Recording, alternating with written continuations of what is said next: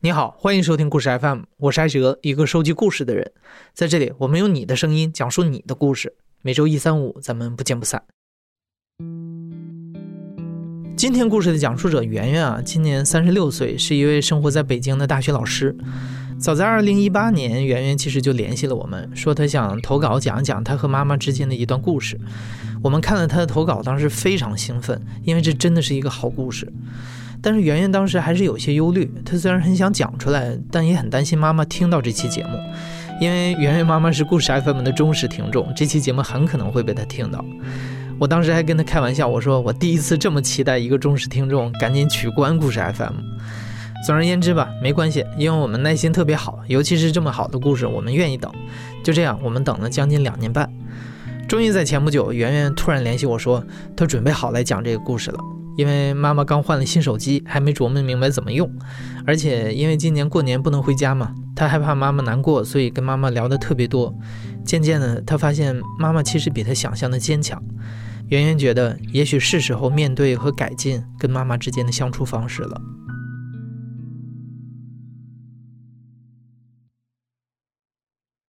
我们生活在内蒙古一个很小但是很美的地方——呼伦贝尔。我爸爸是比我妈大五岁，以前是我妈妈的老师。听说我妈当时为了跟我爸好，好像还离家出走来着。所以我小时候对我妈的印象就觉得她很酷，嗯，跟我平时接触到的那些跟我妈同年龄的阿姨不太一样。她有自己很很独立的思想，然后又很漂亮。所以我小时候对我妈最多的。一种感觉就是崇拜，还有一点嫉妒，因为我觉得我爸爸对他比对我好。我印象比较深的有几件事，一个是我妈妈长得特别好看。嗯，我小的时候最常听到的评价就是你没有你妈妈漂亮。那个时候我们都看那个《封神演义》嘛，我妈妈长得特别像里面那个苏妲己，她就是那种很很典型的美女。那个年代她又烫着那种卷发。穿衣服也比较前卫。我记得小时候，嗯，我们家每年过年的时候会聚在一起吃年夜饭，那个传统就是大家都会表演一个节目嘛。一般的，比如说我的大娘大爷他们都会唱个歌、读首诗，但我妈就会拉小提琴。我印象很深，她喜欢拉那个《梁祝》。那时候我很小，我我什么都不懂，我就觉得我妈是那种。画里面走出来的人，又漂亮，然后又有思想，又有文艺细胞，就很喜欢他。还有我对他印象比较深的，他有一点点洁癖，就是我们要去我奶奶家吃饭，我奶奶家是山东农村的人，去他们家吃饭的时候，可能老人没有那么多讲究，比如蒸馒头就会直接用手抓了放在盘子里，然后我妈就会把那个馒头。在手心里偷偷的一点点把外面那层皮剥掉，但又不好意思让人看见。有的时候他就会在桌子底下悄悄塞给我，然后让我再丢掉。他是个表面上很很和善、与人为善的人，没有那么犀利，但是内心又跟普通的人不太一样。然后我印象里他也没有没有对我发过脾气，没有打过我，嗯，所以我们的关系一直是有一点像朋友和姐妹。上大学之后，那个时候手机还没有那么普及，我妈妈会经常跟我通信，会写一些她自己的工作的烦恼呀，写一些她对我的想念，然后我会给她讲我那个时候谈恋爱了，我有一些什么想法，完全没有那种被批判或者被控制的感觉，所以，我我觉得那一段的成长经历应该也是我人生中最幸福的阶段，就跟我妈的沟通很很顺畅。一直到二零零五年，我大四，那个时候我在复习准备考研。那一年，我很多心思都是放在考研和当时的恋爱当中，跟家里的联系其实不多。然后我自己现在回想，我不知道为什么我那个时候那么不敏感，因为从零五年的大概。中秋节之后，我就没有再收到过我爸爸的电话了。我妈妈就跟我说，我爸爸单位有一个项目要去国外，然后他可能会驻外一段时间，打电话不方便，但是会给我发短信。那我之前本来跟我爸爸交往就不是很多，沟通很少，所以我也没有太在意。然后那一年考研当然就是惨败了，差了一百多分，我也挺不好意思的，然后就回家了。在回家的火车上，我收到我妈一条短信，她说：“我今天有事情，我不能去车站接你了，我会让你姑姑还有大爷他们去接你，但是我希望你知道，妈妈不管做什么事情都是以你幸福和快乐作为前提的。”我当时就觉得很奇怪，我觉得说这样的话感觉挺肉麻的，我不知道回复什么，而且。他一般情况跟我都是开玩笑的语气说话，我很少见他这么正经，所以我当时心里就预感不是很好。然后火车到站之后呢，我就看到我们家的几个亲戚，奶奶家这边的亲戚来接我，在路上我就不敢问，我不知道怎么了，然后就很快到了姑姑家，然后姑姑让我喝了一口水，跟我说。嗯，圆圆，我告诉你一件事情，你爸爸没了。我到现在都记得那个时候那种心情，整个人就就傻掉了。然后我才知道，那一年中秋节的前一个晚上，我爸爸去参加他同学女儿的婚礼，然后在路上。有一小段公路修路，但是他们有一段路障没有搭那个警示灯，我爸爸那个车就冲到那个路障上面，然后就翻了。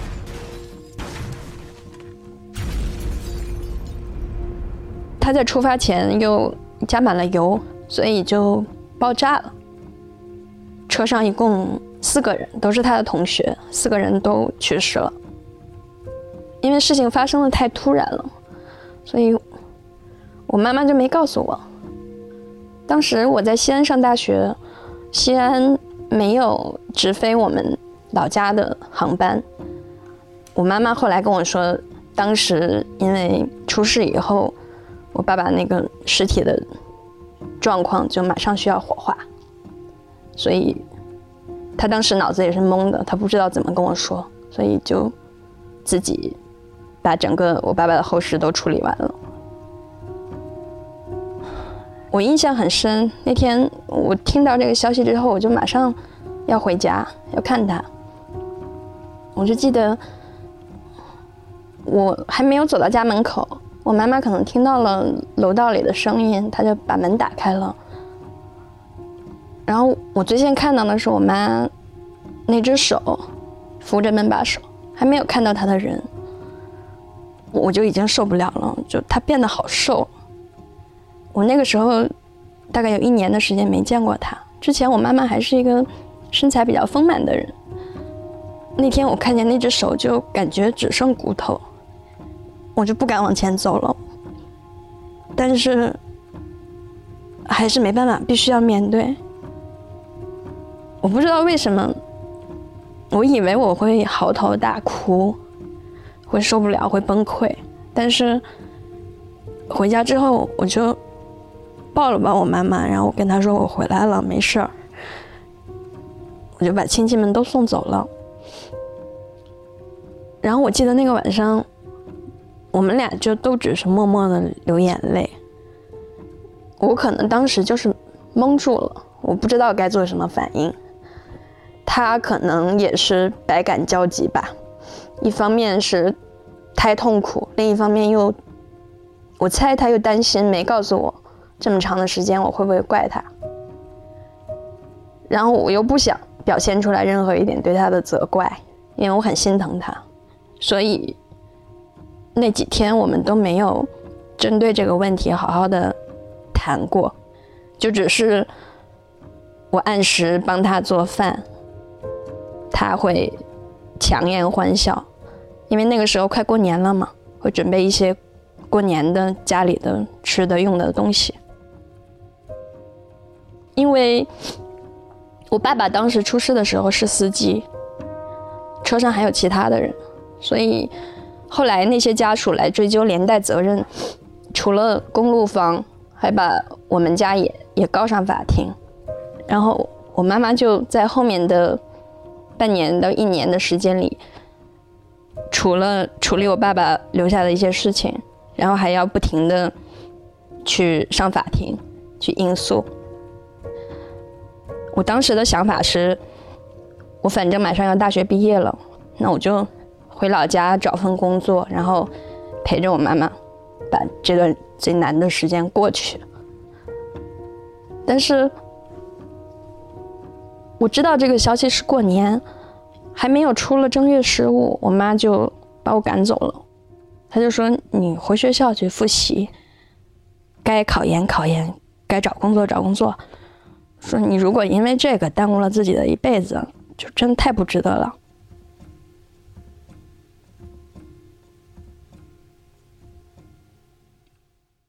所以那一年，我就来到北京复习考研，心里憋着一股劲儿，因为我觉得考研这件事儿，既是我爸爸临走前对我的一个要求。也是我妈妈忍受了这么长时间这种痛苦的原因之一，她不想影响我的前程。很多事情都是我来到北京之后，在跟我家里的亲戚同学慢慢打听才知道的很多细节，因为在家的时候不敢问他。然后我才知道，我爸爸出事那那几天，我妈就拿着我毕业的时候那个通讯录。一个一个的找我要好的同学，让他们别联系我，别告诉我，怕我受不了。因为我爸爸的手机在在车祸里面毁了，他用用我爸爸的名字重新办了一个他的手机卡，用那个号码一直在给我发短信。然后我就开始看手机里当时他发的那些信息，就真的是看一条就觉得心里痛一下。我记得印象很深的是，零五年的平安夜那一天，我就收到我爸爸手机号码发来的消息，他说：“圆圆，我终于知道西方国家的圣诞节是什么样子了。”因为当时我妈妈骗我说我爸爸在国外嘛，然后后来我再回想，我才知道我妈妈当时发这个话的时候是什么样的心情。那之后整整一年。我都在北京复习考研，然后那段时间变得很自闭，我不想和任何人说话，男朋友也分手了。到后来，我自己身上的钱不够了，我就从那之后就觉得不应该再问家里要钱了。就即使我在考研，我没有收入，那段时间我也一直在做家教，这样坚持了一年。等到那一年考研的时候，差了五分，我觉得命运还挺还挺捉弄我的。我跟我妈无数次提过我回家找工作这件事儿，但是她始终都觉得我很优秀，我不应该放弃。他觉得我只要再坚持，一定能成功。所以我又考了第三次。那一整年，我在学校里。我跟本科生一起听课，一开始，嗯，上课的老师还挺不开心的，因为如果有外校来旁听的太多，会影响教学。如果他不让我听，我就站在走廊里听。我记得那个老师他嗓门特别大，即使他关上门，我也能听见。然后我就站在走廊记笔记，因为我知道那个老师是考研的题目的命题人，他讲的内容也都跟考研息息相关。所以我一直在坚持。然后有一天，那个老师就可能被我感动了，或者觉得很好奇，他就课间的时候问了一下我的情况。之后他说：“他说我没有权利把你请进教室，但是我觉得我能做的就是上课的时候我不关门，让你听得清楚一点。”我特别感谢那个老师。后来那一年。成绩出来了，我考了专业第一名，公费。那一天，我听到这个消息的时候，是我印象里我抱着我妈痛哭的唯一的一次。我妈妈也特别开心，一边笑一边哭。那段时间，我最明显的感觉是，我妈妈以前都是被我爸宠爱的一个小女人。当我爸爸走了之后，包括家里的经济条件也瞬间就不如从前了，差了很多。我会觉得，我跟我妈妈的角色对调了。我觉得她是女儿，我是妈妈，我必须像以前我爸爸那样去照顾他，我才能保证他还是以前的那个他。不知道为什么自己会有这样的想法，但是从我知道我爸爸去世之后，我就没有再。和他说过任何我生活里面很实际的一些需要和烦恼，包括他也是一样。在那之前，我们可能不太会回避自己过得不好、不开心、生病这些事情，但是在那之后，可能就是为了不让彼此担心，就变得开始所谓的报喜不报忧。我没有跟他说过我生病了，我。考研压力大，包括有一段时间我还偷偷的抽烟，我都没有跟他说过这些，始终每次打电话就说都挺好的，今天一直在学习，没有说过什么心理上的东西了。读研的时候遇到了我前夫，他是我实习单位的带我的老师，两个人的感情很好。但是他当时也刚刚工作，家里的条件也没有多好。当时我们就偷偷的住在一起，租房子。但当时我没有收入，所以租的房子条件也不太好。后来我就跟我妈妈说了，她就来北京来看我，和我们住在一起。我记得当时我当时的男朋友还买了一个那种。看护病人的那种床，搭在走廊，他睡在那儿，然后让我和我妈睡唯一的一张床。然 后我妈妈就一进那个房间就要开始掉眼泪，她就说：“哎呀，你们家这个灯还是用灯绳的，说在咱们老家我都多少年没见过灯绳了。”我的印象还挺深的。那个时候我已经研三，准备要找工作了，然后我妈妈。到北京看过我们之后，她挺喜欢我男朋友的。回到老家之后，他就给我打了个电话，什么别的都没问，他就直接问我说：“你觉得你是真的爱他吗？什么困难都不怕？”我说是。然后我妈说：“那你们就买房结婚吧。”我说：“现在没有那个条件，我觉得租房也挺好的。”我妈说：“这些年我攒了一些钱，包括你爸爸出事儿的时候，公路方赔偿有一些钱，我都给你存着。你要是真爱他，也别在意是谁买的房，你们这个首付我来帮你们出，然后你们自己慢慢还。”我当时自己心里其实是有顾虑的，因为不是我的钱，都是我妈妈的养老钱。然后我妈就会跟我说。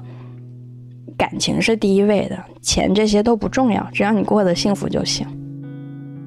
当时我男朋友感动的不行，他就还一边哭一边给我妈写了个借条，说这笔钱将来一定会还。所以我们就就结婚了。那段时间我觉得很幸福，我妈妈也很幸福，她又觉得女儿生活过得安稳，有一个爱她的人。她也就很放心，而且那段时间我妈妈也恋爱了，那个时候距离我爸爸去世也过了好几年，然后有一个叔叔，他们俩感情挺好的，所以也在慢慢的接触。那几年是我心里还觉得慢慢的抚平了一点伤痕的那那段时间。后来我怀孕了之后，我妈妈特别开心。她就一直说，你坐月子的时候，我我去北京照顾你。然后我妈妈就订了那个时间的机票，打算和那个叔叔一起来看我。结果我的宝宝提前十多天就发动了，然后又生的很快。夜里两点有反应，第二天下午两点就出生了。然后我就给我妈打了个电话，我妈说怎么样啊？我说生完了。我妈说你别开玩笑了，真的假的？我说真的，一切都顺利。我妈妈一下子特别高兴，她说你等着，我现在就改机票，今天晚上我就去看你。然后我也很开心，我觉得好像以前的痛苦都慢慢的过去了，以后的生活会很幸福。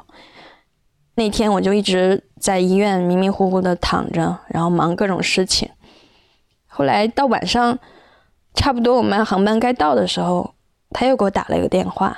他说：“圆圆啊，对不起啊，我今天太着急了，下楼不小心把脚扭了一下，我可能今天不能去了。”我当时心思根本就不在他那儿，我就觉得无所谓，反正有月嫂、婆婆也在身边。我说。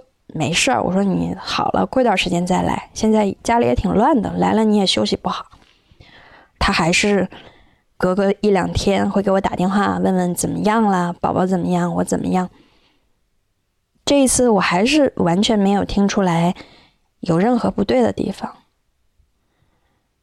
后来等到我再一次见到我妈的时候，已经是半年多以后了。她来北京。然后我接到她的时候，我就觉得她整个身体姿势都怪怪的，走路有点迟缓，有点僵硬。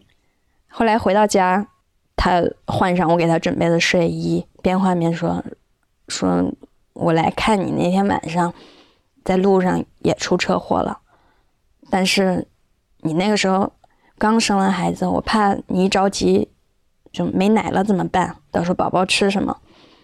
所以就没说。”然后我当时看我妈那个样子，我就受不了了。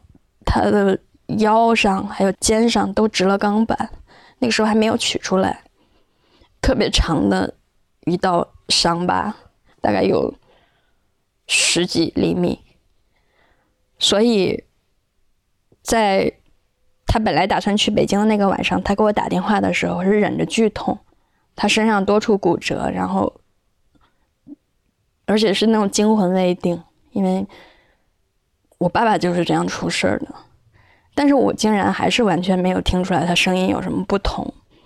我不知道是他内心太强大了，还是我自己太不敏感了。总之这两次我都特别怪自己，我觉得都是在他最需要我的时候，我完全就像个傻子一样，没有没有任何方式去照顾他，去行使我当女儿的责任。我到现在也不知道具体每一天他是怎么熬过来的。我现在回想起来，我觉得十八岁离开家之后，我没有为我的家、为我的父母做出过任何的贡献，反倒是在他最需要我的时候我不在，我自己要买房，把他的钱都花光了。他付出了那么多，就是想让我过得好，但其实。我还没有达到他想要的那种意义上的好。我宝宝两岁的时候，我跟我前夫因为感情问题吧，我们决定分开了。当时宝宝一直是奶奶照顾的，奶奶和我们生活在一起，而且奶奶人很好。我当时没有争夺孩子的抚养权，一方面是我不想。伤害我前夫家人的感受，还有一个很重要的原因是，我也是一个普通的上班族，我没有办法一个人带孩子。如果我要孩子的抚养权，我就一定需要家人帮助来照顾这个孩子。但那个时候，我妈妈刚刚和她那个谈恋爱的叔叔结婚，我觉得，啊，我妈妈苦了那么多年，将近十年的时间。她刚刚有一点点幸福的感觉，这个时候我突然告诉她我离婚了，你来帮我带孩子吧。我觉得是一种特别自私的事情。所以当时因为没有办法带着孩子离开，所以房子我也没要，我就一个人离开了。当然，我前夫不是一个坏人，他后来还是。东拼西凑的把我妈妈当年借我的钱还给我了。那段时间，我还是一个人做的这个重大的决定，因为我想让我妈在那种快乐的感觉里多保持几年，所以我离婚，离婚之后大概八个月，他才知道。这八个月当中，我觉得最痛苦的就是，他经常要和小朋友视频，每次他想孩子的时候，他打视频过来，我都会拒接。我会说妈，我现在在忙，我在外面。我说我等一下打给你，然后我又赶紧打车回到奶奶家，然后让奶奶或者让我前夫配合我，跟我妈说几句话，让我妈看看孩子。所以他们就一直配合我，瞒着我妈，瞒了八个月。直到八个月之后，我妈想来北京看看孩子。她来的那一天，我还想瞒着她。我就求我前夫带着孩子，我们一起去接我妈妈，还有我继父一起吃饭，然后又把他们送回酒店。我和我前夫还有宝宝一起开车往回走。当我下了车之后，我就觉得今天过去了，明天怎么办？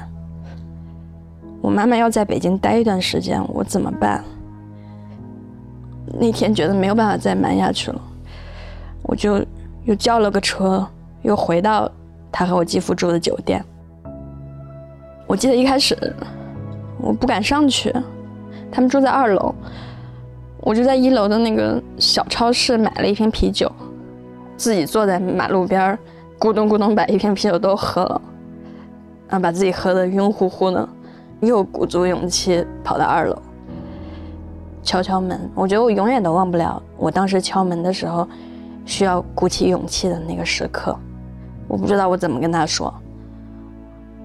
我妈打开门看见我就愣了，就大概十几秒钟都没说话，就说：“你怎么又回来了？出什么事儿了？”我就坐在他的床上跟他说：“我离婚了。”说了大概的情况。然后我妈当天晚上也没住在酒店，她就跟我打车回到我租的房子，也没有责怪我。听我一直在说，一直在哭。大概问了问有没有可能修复。后来我跟他说不可能，都是我们两个慎重决定的结果。我妈也没有再勉强我了。但是她有一点遗憾，她觉得我没有把孩子要过来。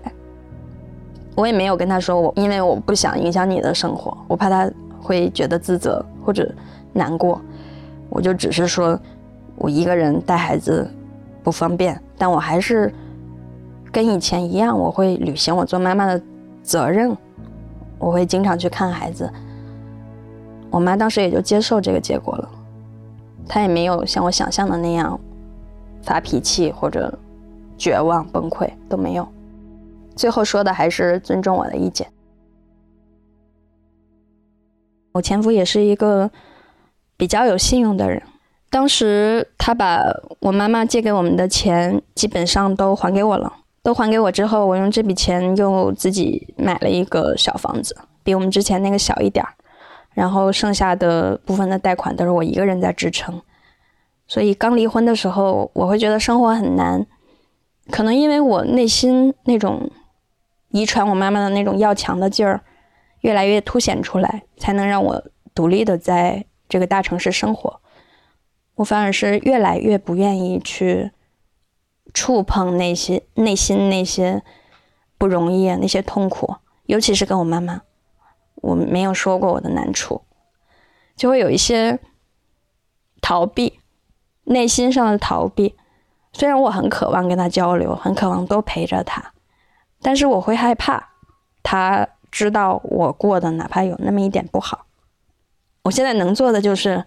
比如涨工资了，告诉他，所有的节假日给他买礼物，买最贵的化妆品，但是他又会怕我经济上有困难，他会来北京的时候偷偷的给我的衣柜里、枕头底下塞一些钱什么的，好像我们的交流和对对方的关心也就体现在这儿了，或者就很城市化的问一问今天吃什么了，嗯，几点钟睡觉，少看手机。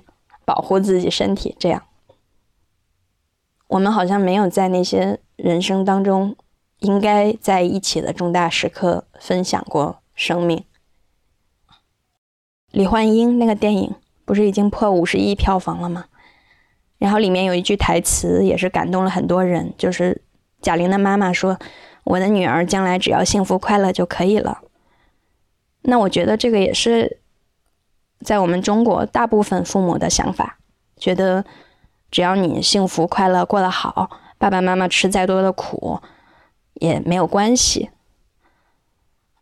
但是我当时我就会想。如果在我妈妈最苦、最需要我的时候，我哪怕做了一点事情，我可能现在回想起来这些，不会觉得那么遗憾。我只是被蒙在鼓里的那种幸福快乐，这个有什么意义呢？我觉得十八岁之后，我跟我妈的交往再也没有以前的那种力量了，都是互相怕对方难过、伤心。然后尽自己最大的努力去保护对方的感受，但是我们没有我想象当中的那种母女的力量的连接了。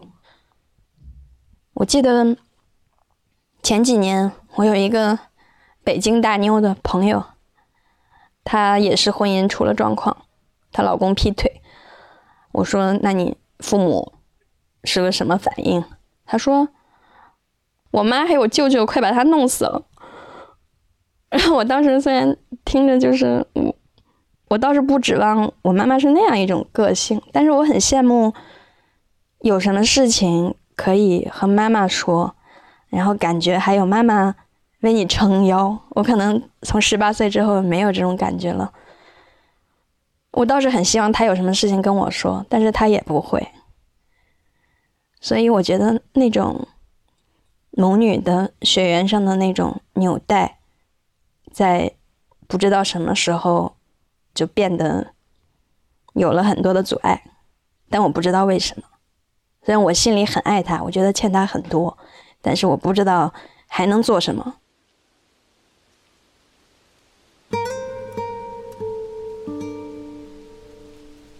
在采访结束之后，圆圆找出了一封上大学的时候妈妈写给她的信。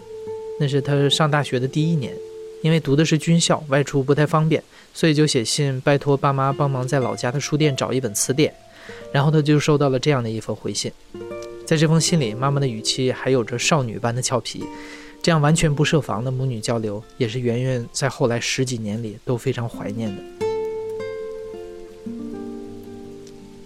亲爱的圆圆，你好，你现在还好吗？一定是长胖了吧？听你打电话的语气，好像你没怎么想我，心情挺愉悦的，这让我放心了很多。我好几次做梦，梦到你快乐的样子，辫子长得好长，美丽又大方。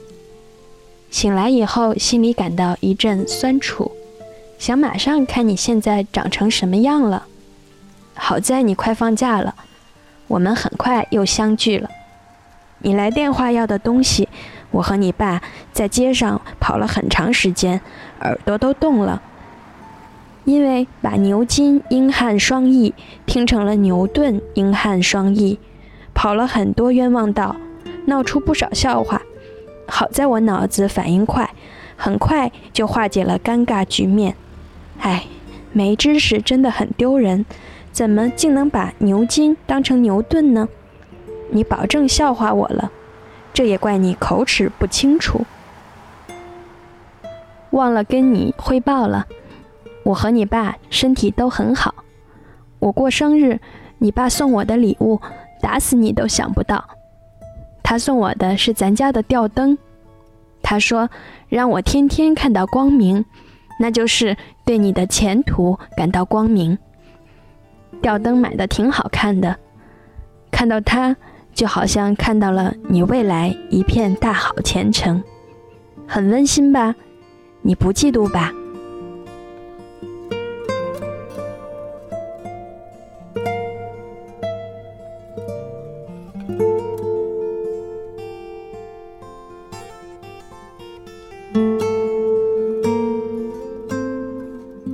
现在正在收听的是亲历者自述的声音节目《故事 FM》，我是主播艾哲。本期节目由刘豆制作，声音设计孙泽宇。你和家人之间有没有这种互相报喜不报忧的故事？欢迎在评论区里和大家聊聊。感谢你的收听，咱们下期再见。